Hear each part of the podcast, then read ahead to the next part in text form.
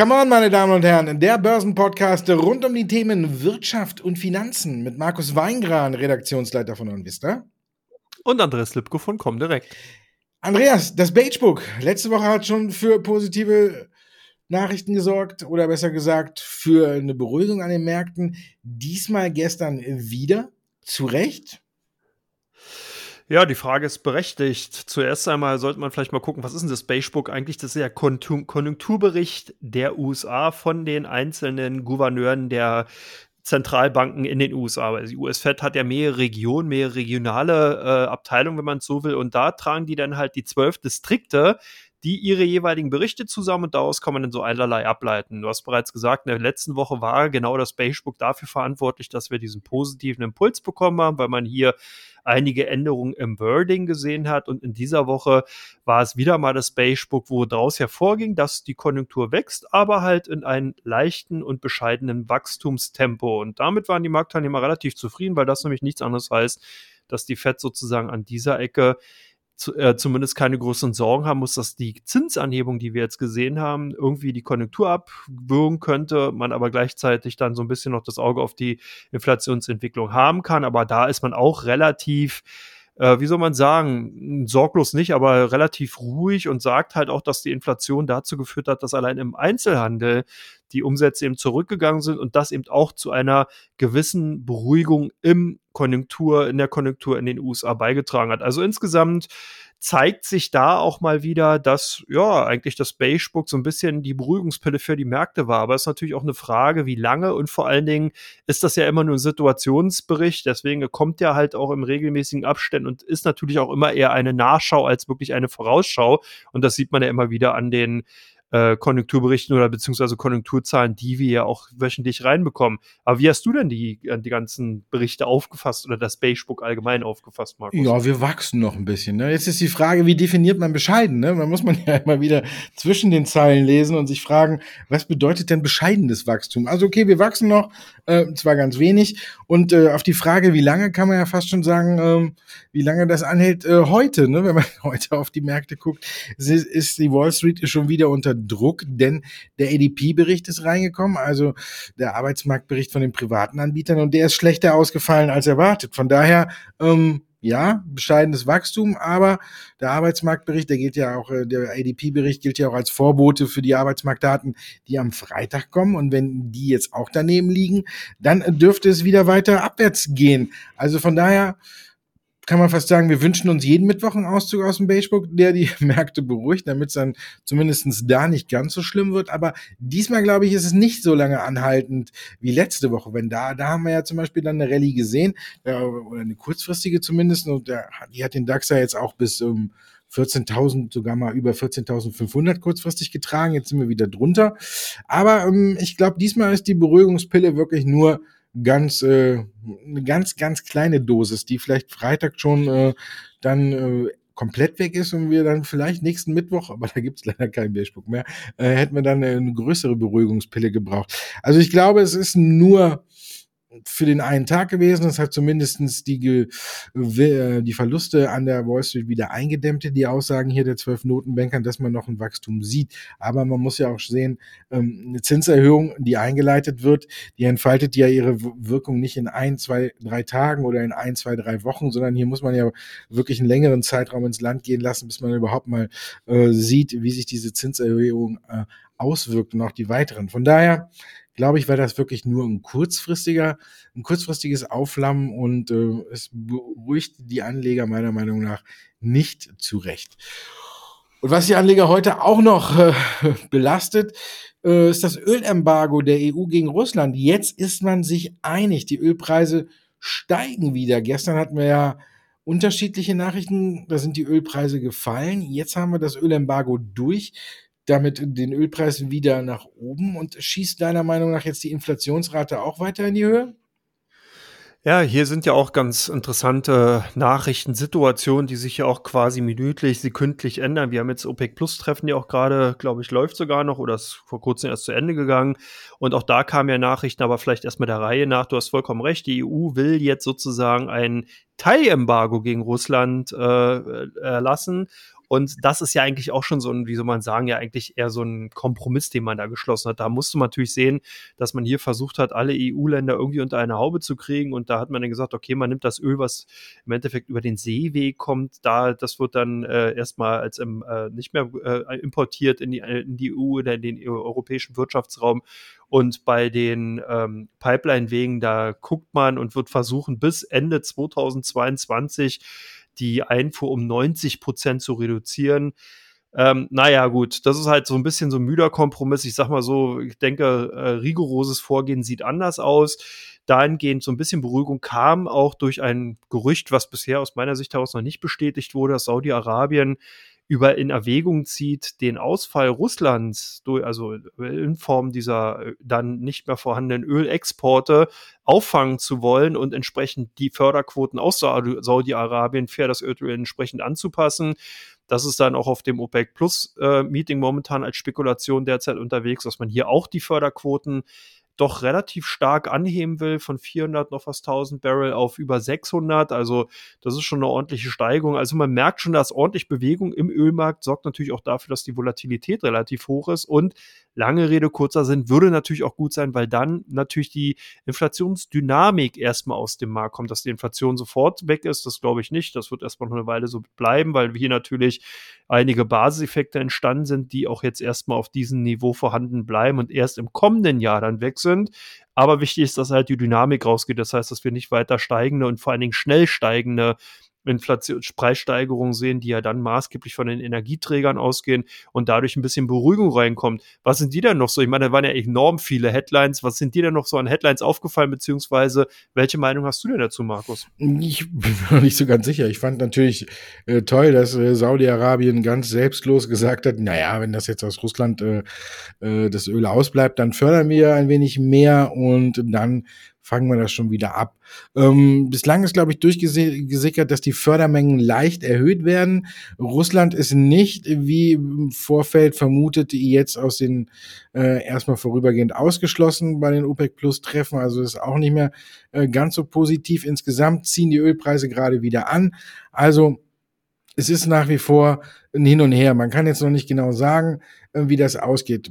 Das Ölembargo, wie du gesagt hast, ist ähm, so einen Mittelweg. Äh, man ist ja einigen Ländern entgegengekommen, die gesagt haben eben in der EU, wir können nicht komplett auf russisches Öl verzichten. Deswegen eben dieser Spagat und Seeweg. Und ja, damit glaube ich, ist es gut mehr als ein Drittel des Öls, was aus Russland importiert wird, ist damit jetzt erstmal raus. Gut.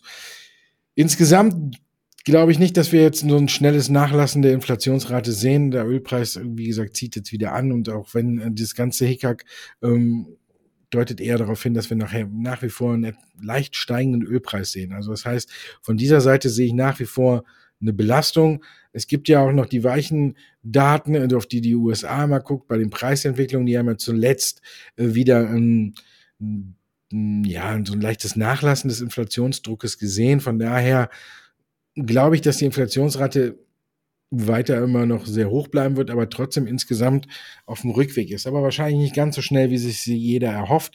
Von daher müssen wir mal gucken, wie das da weitergeht. Ich glaube nicht, dass sie jetzt extrem in die Höhe schießt und die Märkte damit wieder komplett nach unten drückt, aber ich glaube auch nicht, dass sie so schnell fällt, äh, wie einige annehmen, sondern dass wir hier uns wahrscheinlich irgendwo wieder in der Mitte treffen müssen. Und das ist dann, äh, muss man mal gucken, wie man damit umgeht. Und im Strich muss man ja sagen, hat sich nach wie vor nichts verändert. Es ist nirgendwo eine dunkle Wolke verschwunden. Man kann jetzt sagen, okay, vielleicht ist auch keine richtig dunkle Wolke dazugekommen, aber insgesamt hat sich die Lage weder aufgehellt noch weiter verdunkelt. Von daher ist weiterhin Vorsicht geboten, auch wenn sich der DAX jetzt äh, ein gutes Stück wieder erholt hat und äh, manche jetzt denken, äh, der Sommer wird nicht so schlimm, wie viele befürchten. Aber Jamie Dimon, Diamond hat ja jetzt schon gesagt, äh, auf uns äh, rast ein Orkan zu. Die Frage ist nur, äh, wie schlimm er ist. Also von daher, ähm, ich glaube, es wird weiter spannend bleiben, oder wie siehst du die Sache? Der Sommer wird auf jeden Fall spannend. Wir haben ja äh, gerade insbesondere die zweite Quartalberichtssaison, die wird auf jeden Fall aus meiner Sicht heraus sehr, sehr viel Volatilität in die Märkte zurückbringen. Vielleicht wird das Handelsvolumen insgesamt ein bisschen dünner sein, das kann durchaus sein, aber der Fokus der Investoren liegt ganz klar dieses Jahr auf die Quartalzahlen, die jetzt dann für die zweite, äh, ja, zweites Quartal eben publiziert werden. Warum? Ganz klar, weil hier der Basiseffekt größtenteils draußen ist, der über 2021 im ersten Quartal 22 22 so mit reingespielt hat. Dann kann man nämlich sehen, wie sieht denn wirklich die Situation bei den einzelnen Unternehmen von Quartal zu Quartal in 2022 aus. Und deswegen ist der Fokus tatsächlich darauf gerichtet. Des Weiteren hat natürlich der CEO von JP Morgan hier auch einen ganz anderen Einblick. Der sieht ja auch ganz einfach wesentlich besser, was die Unternehmenskunden, wie die aufgestellt sind, was für Sorgen die Großkunden natürlich entsprechend haben, was auch die Investoren für Sorgen und Nöte haben, die werden ja sozusagen direkt auch an ihn rangetragen. Und daher würde ich diese Worte auch jetzt nicht unbedingt auf die leichte Schulter nehmen, sondern denke hier wirklich, dass da einiges hinterstecken könnte.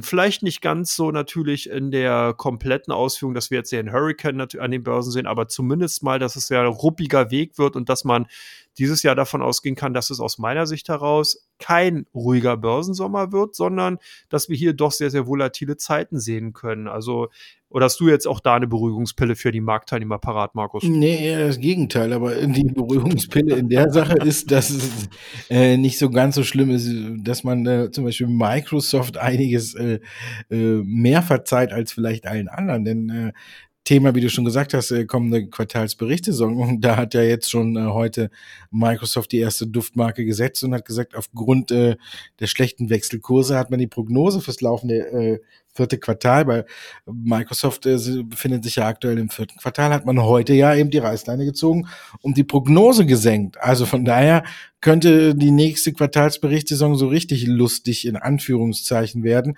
weil man hier vielleicht dann noch mehr die Inflation und noch andere Dinge zu spüren bekommt. Microsoft hat jetzt gesagt, es sind die Wechselkurse, die zu einer Belastung in Höhe von einer Milliarde Dollar geführt haben beim Umsatz und äh, beim operativen Ergebnis gut eine halbe Milliarde. Also von daher äh, ist auch kein kleiner Betrag. Trotzdem die Aktie nur zwei, ein bisschen mehr als zwei Prozent im Minus, ich glaube 2,4. Und ähm, da haben wir schon eine, einiges andere gesehen nach äh, Gewinnwarnung, äh, siehe Snap, äh, aber die sind ja auch ein bisschen kleiner. Aber auch bei Amazon, als wir die Zahlen gesehen haben, haben wir eine deutlich andere Reaktion gesehen. Also das ist vielleicht schon mal so ein kleiner Vorgeschmack, was auf uns zukommt, wenn es in in die Berichtssaison fürs zweite Quartal geht. Aber jetzt haben wir ja gerade mal das erste hinter uns und jetzt müssen wir mal gucken, wie das Ganze wird. Also ich glaube auch, der Sommer wird eine wahre Geduldsprobe, vor allen Dingen, wenn wir überlegen, dass im Sommer mit Ferien und alles ja auch die Umsätze dünner werden und da kann es ja noch schneller äh, zu Kursbewegungen kommen, wenn eben äh, die Umsätze so gering sind. Also von daher muss man tatsächlich mal abwarten. Also ich glaube doch, der Sommer wird es noch in sich haben. Also ein Grund irgendwie zu jubeln oder irgendwie zu sagen, juhu, der DAX hat ja jetzt wirklich eine kleine Rallye hingelegt und äh, ist in der Nähe wieder von 14.500, aber ich glaube, äh, irgendwo ist da jetzt auch aktuell wieder mal der Deckel drauf. Von daher kommen wir mal zu Teil 2 und äh, gucken uns einzelne Aktien an, zu denen Sie uns Fragen geschickt haben.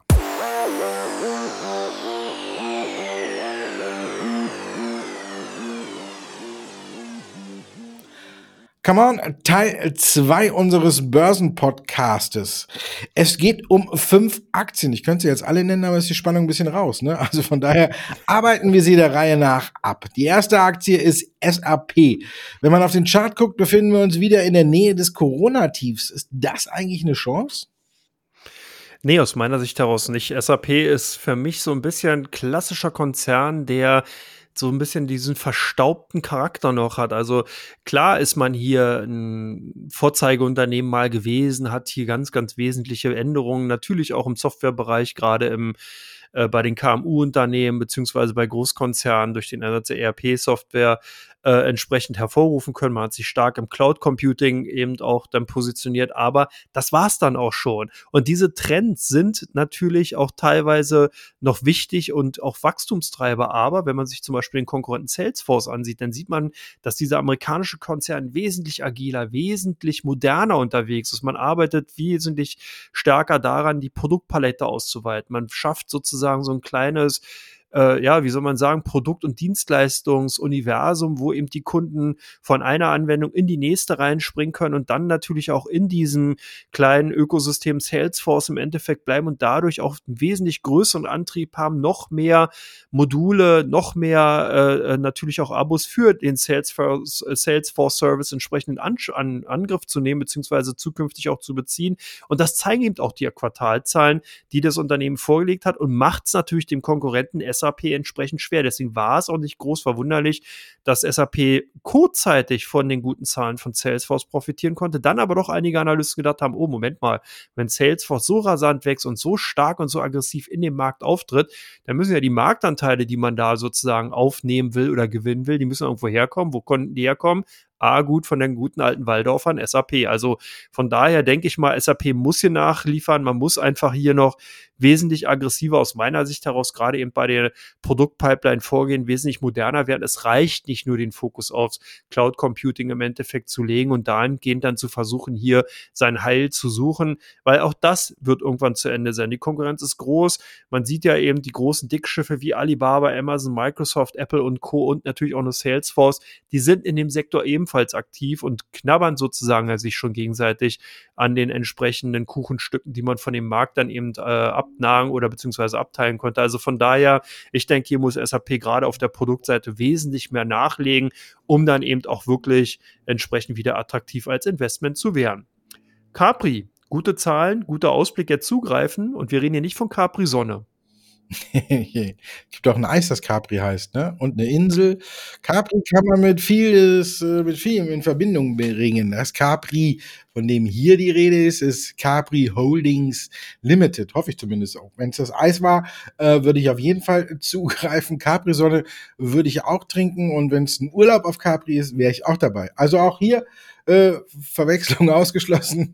Überall würde ich persönlich, wenn es nach mir ginge, zugreifen. Was verbirgt sich hinter Capri? Luxus äh, pur, Versace, äh, Versace, Jimmy Choo und Michael Kors. Das sind natürlich auch drei Namen aus der Modewelt, die ähm, ja, aufhorchen lassen. Man hat gerade die Zahlen fürs vierte Quartal, fürs gesamte Geschäftsjahr gesehen bei Capri und die waren gut und sie hatten Rekorde. Und gleiches gilt für den Ausblick, denn man möchte diese Rekordzahlen jetzt im neu begonnenen Geschäftsjahr nochmal toppen. Das Ganze gibt's äh, für ein KGV von 9,2. Also, wenn wir jetzt mal vergleichen, wie hört sich das für dich an, Andreas? Ähm, KGV 9,2, Rekordumsatz, Rekordgewinn und das soll nochmal getoppt werden. Eigentlich gut, oder? Hört, hört sich gut an, ja. ja. Damit, äh, ja, beim Eis greife ich zu, bei der Insel auch und bei Capri Sonne ebenfalls und bei der Aktie, das müssen die Anleger selber entscheiden. Aber ich finde, das ist doch äh, sehr überzeugend, was da geliefert wurde.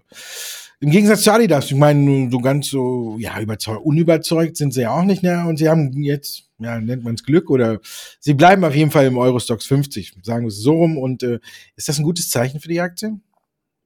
Na gut, das zeigt zumindest mal, dass Adidas nicht gerade zu den Boombranchen gehört hat in den letzten Quartalen, sondern es waren hier tatsächlich die Edelmetall- bzw. die Rohstoffunternehmen per se und das wären dann eben auch eine Glencore und andere Rohstoffunternehmen gewesen, die hier als Kandidaten eben für den Ersatz von Adidas dann Gewehr bei Fuß gestanden haben, aber da haben wahrscheinlich dann doch die Indexwächter so ein bisschen auch mal in die Zukunft geguckt und haben sich halt auch vorstellen können, dass natürlich dieser Boom, den wir momentan bei den Rohstoffen sehen, einfach nicht unendlich lang läuft, sondern dass es halt auch eine Sondersituation ist und dass man dann natürlich auch äh, im Endeffekt eine sehr starke Gewichtung dadurch hervorrufen könnte, gerade durch entsprechend den Rohstoffunternehmen im Eurostox 50. Das wollte man so ein bisschen vermeiden. Deswegen hat man wahrscheinlich hier auch nochmal gesagt, wir lassen die Adidas noch drin, damit eben genau dieser äh, ja, Sportartikelcharakter beziehungsweise Sport, äh, ja doch Sportartikelhersteller im Endeffekt da noch drinne bleibt und ist ja auch äh, ein sehr, sehr bekannter Brand und von daher auch ein sehr wichtiges Unternehmen aus Europa und von daher halt auch ein guter Repräsentant für Eurostox 50. Ich denke mal dahingehend ein gutes Zeichen, sowohl für den Eurostox 50 als auch natürlich für das Unternehmen Adidas beziehungsweise für die Aktionäre von Adidas, weil das dann natürlich schon einige Rebalancing-Aktionen gerade auch bei den Aktien hervorgerufen hätte, wenn die dann tatsächlich aus dem Eurostox 50 rausgeflogen wären. Ähm, ja, jetzt wieder die gute alte Frage. Amazon, vor oder nach dem ähm, Split in Kaufwert, Markus? Ja, es gibt ja so viele schöne Statistiken. Reuters hat davon auch mal eine ausgepackt und die besagt ja, dass Unternehmen äh, mindestens drei Monate nach der Ankündigung des Aktiensplits um Minimum zehn Prozent im Durchschnitt zulegen. Jetzt äh, heißt, äh, muss man auf der anderen Seite sagen, Ausnahmen bestätigen die Regel, wie es so schön heißt. Ne? Denn wenn wir uns die vergangenen äh, Splits angeguckt haben, dann hat das mit Sicherheit bei Apple zugetroffen. Dann haben wir das bei Tesla gesehen, dass das äh, so kam in diesen drei Monaten seit der Ankündigung. Nur bei Amazon war es halt eben nicht so. Hier kam ja die Ankündigung auch mit den Quartalszahlen und danach äh, wissen wir, hm, die waren äh, nicht so überzeugend. Von daher haben wir dieses Phänomen hier bislang noch nicht gesehen. Aber in dieser Woche, äh, so Mitte vergangener Woche, als die Stimmung wieder, auch wie wir schon angesprochen hatten, durch das äh, Bagebook wieder anzog, war auf einmal die Amazon-Aktie wieder beliebt, hatte zweistellige Plus hingelegt und damit auch ist sie in den vergangenen sechs, sieben Handelstagen deutlich besser gelaufen als die Nasdaq. Das wiederum, glaube ich, schon hängt mit dem Aktiensplit, der jetzt kommt, zusammen. Man muss ja bis äh, morgen Abend Börsenschluss die Aktie gekauft haben und dann ab Montag wird sie gesplittet an der Börse gehandelt. Jetzt ist immer diese Frage, soll ich vor oder nach dem Aktiensplit kaufen? Die Statistik sagt, es ist gut, wenn man es vorher macht. Hätte man es jetzt bei Amazon gemacht, wäre es nicht ganz so gut gewesen. Da wäre man immer noch im Minus. Aber ich glaube tatsächlich, dass es ein psychologischer Faktor ist. Natürlich ändert ein Aktiensplit ja nichts am Wert oder, äh, oder an der ähm, operativen Geschäft von Amazon, sondern äh, es macht die Aktie einfach nur optisch billiger. Aber ich glaube, dass hier diese optische Verbilligung bei den Anlegern im Kopf doch was auslösen wird. Man weiß, Amazon hat mit den Zahlen zum ersten Quartal nicht überzeugt und man weiß, Amazon hat auch nicht gerade einen goldenen Ausblick auf das zweite Quartal geliefert. Das stimmt alles und das hat man auch im Hinterkopf und ob man mit diesen Sachen im Hinterkopf sich eine Aktie kauft, die über 2000, fast 2500 Dollar kostet, da hat man vielleicht dann doch schon die eine oder andere Hemmung. Daher sieht man auch, warum so ein Aktiensplit manchmal durchaus Sinn macht. Jetzt kommt der Aktiensplit mit 20 zu 1 und wenn die Aktie dann deutlich, deutlich billiger ist, dann ist diese Hemmung vielleicht weg, wenn man sich denkt, ja, auf dem Niveau, ja, ja, da kann ich mir ja mal zehn Stück kaufen. Im Grunde genommen ändert es jetzt nichts an der weiteren Entwicklung. Es ist ein rein psychologischer Effekt, der aber, glaube ich, die Amazon-Aktie zumindest jetzt noch ein paar Tage beflügeln wird. Und danach muss man gucken, danach wird sich wieder Amazon zumindest an den Trend der allgemeinen Marktstimmung anschließen. Ich glaube noch Split, dann vielleicht noch ein, zwei Tage nach oben und dann muss man gucken, wie es weitergeht und dann glaube ich, ist die Sache auch schon wieder vorbei. Wenn man jetzt rein wegen des Aktiensplits kaufen möchte, würde ich es vorher tun. Ich habe es auch schon getan bei Mahlzeit im Musterdepot, habe ich die Aktie vergangenen Freitag äh, reingekauft. Jetzt, wenn ich, müsste man jetzt dann abwarten und danach muss man sagen, muss man trotzdem Geduld mitbringen. Also wer jetzt meint, der Aktiensplit kommt und die Aktie steigt weiter und weiter und weiter, wie wir es teilweise ja bei Tesla mal gesehen haben, da glaube ich, ist man auf dem Holzweg. Von daher wird der Aktiensplit kommen, danach und dann wird sich die Aktie wieder zumindest erstmal dem allgemeinen Markttrend anschließen und dann kommt es natürlich auch darauf an, wie Amazon sich dann mit den Zahlen fürs zweite Quartal präsentiert.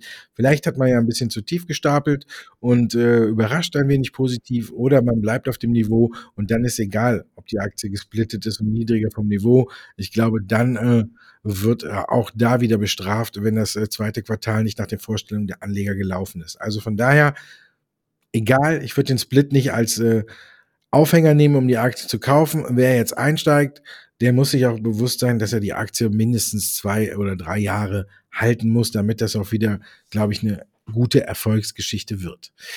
Kommen wir zu BASF. In diesem Jahr bislang, weiß Gott, keine Geschichte, keine Erfolgsgeschichte. Jetzt hat man einen Batteriedeal mit Nano One gemacht. Für Nano One war das äh, extrem gut. Die Aktie hat über 25 Prozent nach Bekanntgabe zugelegt.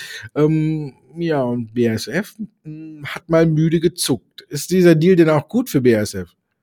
Ja, zumindest kann man hier davon ausgehen, dass natürlich ähm, durch die Kooperation beziehungsweise Joint Venture Agreement, was man hier ja mit Nano One gemacht hat, auf jeden Fall mehr Know-how auch in den Konzernen bringen kann. Und was natürlich auch ganz wichtig ist, man ist hier in einem absoluten Boomsektor dann unterwegs, gerade was Lithium-Ionen-Batterie-Materialien angeht. Ist, das ist auf jeden Fall ein Zukunftsthema und wird natürlich ganz, ganz wichtig äh, gerade auch für die zukünftigen Batteriengenerationen sein. Und ganz, wenn man sich die generelle äh, das Agreement mal anschaut, dann geht es auch hier viel mehr darum, wie man eben gerade ähm, durch Reduktion, durch Reduzieren der Nebenprodukte eben hier die zukünftigen Batterien herstellen kann. Und das ist mit Sicherheit sehr, sehr interessant, eben weil man hier mehr Effizienzen schafft, weil man hier natürlich auch auf das Thema ESG im Endeffekt Nachhaltigkeit beziehungsweise Umweltschutz auch einzahlt. Und davon können beide Unternehmen dann natürlich profitieren. Ich denke mal, natürlich ist das ein, jetzt nicht ein Deal, wo BASF dann auf jeden Fall eben extrem starke Gewinnzuwächse verzeichnen wird, aber zumindest mal einen Fuß in einem wichtigen Segment drinne hat, eben auch durch die Kooperation mit Nano One und auf jeden Fall hier man dann sozusagen als Großkonzern einfach auch sehen kann, wie man eben in diesem Segment äh, sich positionieren kann, wie man eben auch hier sein Know-how natürlich dafür nutzen kann, um eben hier ähm, ja ähm, bei der Produktion einfach auch effizienter vorzugehen. Also insgesamt denke ich mal, es ist ganz gut, aber es ist jetzt auf jeden Fall nicht der absolute Mega-Brüller, der jetzt auf jeden Fall einen Turnaround bei den BASF-Aktien hervorrufen wird. ich glaube, der lässt auch äh, noch ein bisschen auf sich warten. Da müssen wir noch viel Geduld haben, besonders jetzt das Ölembargo so teilweise auf den Weg gebracht wurde. Wir kommen zu Teil 3 und gucken, welche Aktien im Fokus stehen bei OnVista und bei der Comdirect.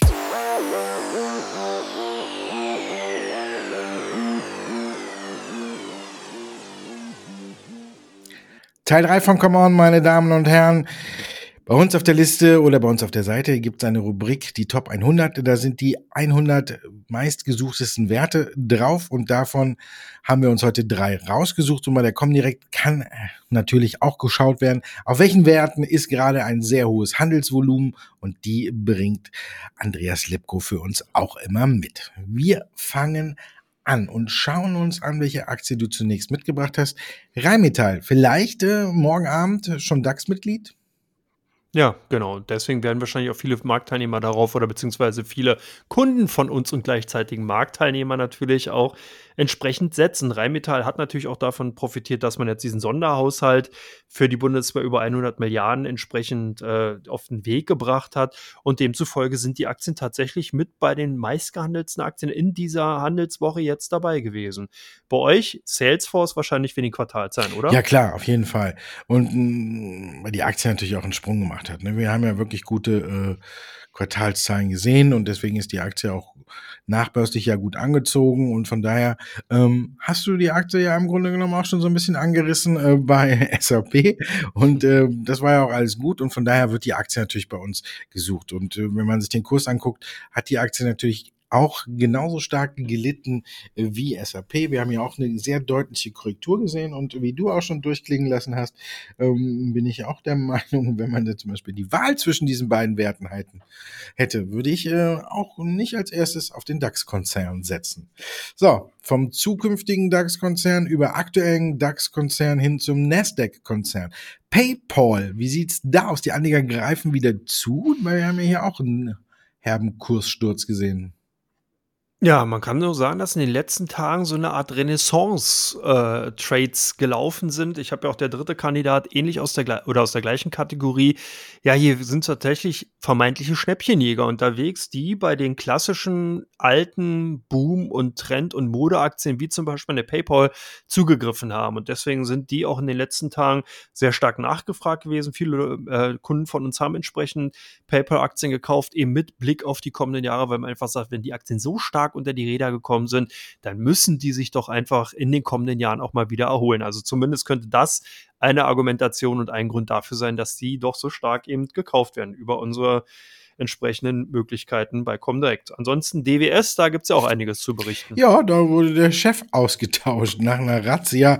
Äh, jetzt äh, zum 10. Juni auf der Hauptversammlung. Ähm, gibt es direkt einen Chefwechsel. Ja, es geht um das Thema Greenwashing, also Produkte, die im Grunde genommen äh, nachhaltiger, grüner, wie man es nennen möchte, angepriesen worden, als sie in Wahrheit sind. Also das war der Hintergrund in der Razzia und deswegen musste der aktuelle Chef äh, den Hut nehmen und jetzt kommt ein neuer. Die Aktie hat natürlich stark darunter gelitten und war deswegen bei uns natürlich auch gesucht. Denn normalerweise ist ja die DWS eigentlich im kein Wert, der jetzt so extrem äh, im Fokus der Anleger steht, aber war ja bislang eigentlich ein solider Wachstumswert, der mit einer guten bis sehr guten Dividendenrendite glänzen konnte. Und ähm, ich glaube, das wird er auch in Zukunft wieder. Also von daher könnte man tatsächlich nach dem Rücksetzer sich die Aktie mal auf die Watchlist setzen. Und damit sind wir ja beim nächsten Nachzügel Meta. Da gibt's auch Chefwechsel, äh, nicht, nicht der Oberboss, aber im Hintergrund äh, oder unter ihm wird gewechselt. Ja, da wird einiges gewechselt und damit ist man da sozusagen auch schon, zumindest was viele Analysten äh, auch von ausgehen, dann eben auch mit der finalen Neupositionierung in Richtung virtueller Realität dann auch schon durch. Genau, man hat im Management einen Wechsel vorgenommen, aber ich denke, dass unsere Kunden tatsächlich auch eher darauf gesetzt haben, dass eben dieses Unternehmen, also Meta, äh, auch bekannt unter Facebook, ähm, im Endeffekt genauso stark unter die Räder gekommen sind wie eine PayPal zum Beispiel und demzufolge einfach jetzt auf dem Kursniveau angekommen sind, wo das Chance-Risiko-Verhältnis zumindest mal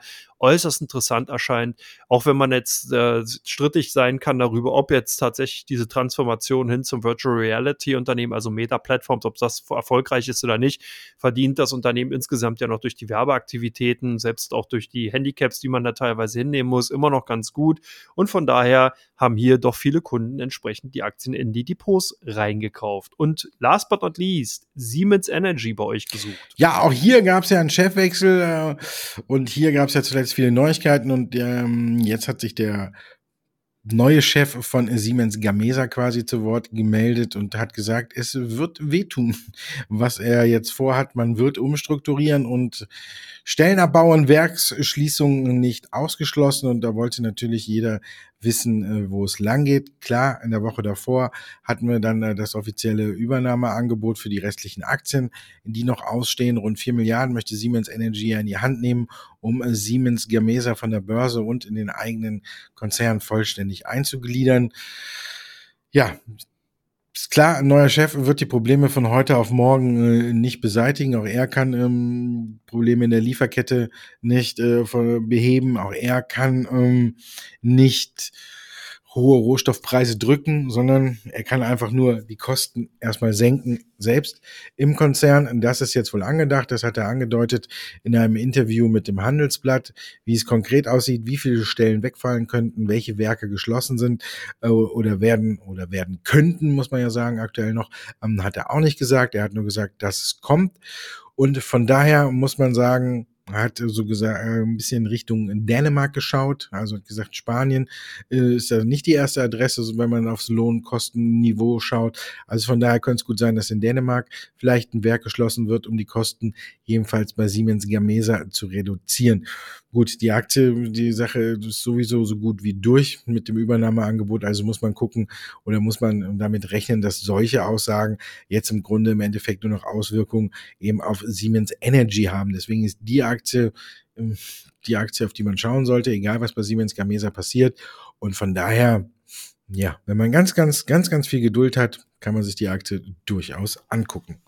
Und alle, die jetzt die Geduld hatten, unseren Podcast vom Anfang bis zum Ende zu hören, da sage ich Dankeschön, dass ihr dabei wart. Dankeschön an dich, Andreas, dass du wie immer mitgemacht hast und äh, Dankeschön an Luke, der heute die ganze Folge geschlafen hat. Mir ist aufgefallen, bei sechs Unternehmen, die wir jetzt besprochen haben, in Teil 3, sind bei drei Chefwe Chefwechsel gewesen. Auch nicht schlecht. Ja, es, äh, ja, die, die Stühle, das Stühlerücken hat begonnen. Ne? Ja, es ist äh, klar, jetzt, wir hatten, äh, jetzt wird sich zeigen. Ich glaube, dass wir am Ende noch einige andere Chefwechsel sehen, weil jetzt muss man wirklich zeigen, was man drauf hat, weil jetzt ist äh, wirklich eine schwierige Lage. Also ich bin mal gespannt. Ich glaube, es waren nicht die letzten, die wir hier besprochen haben. Thank you.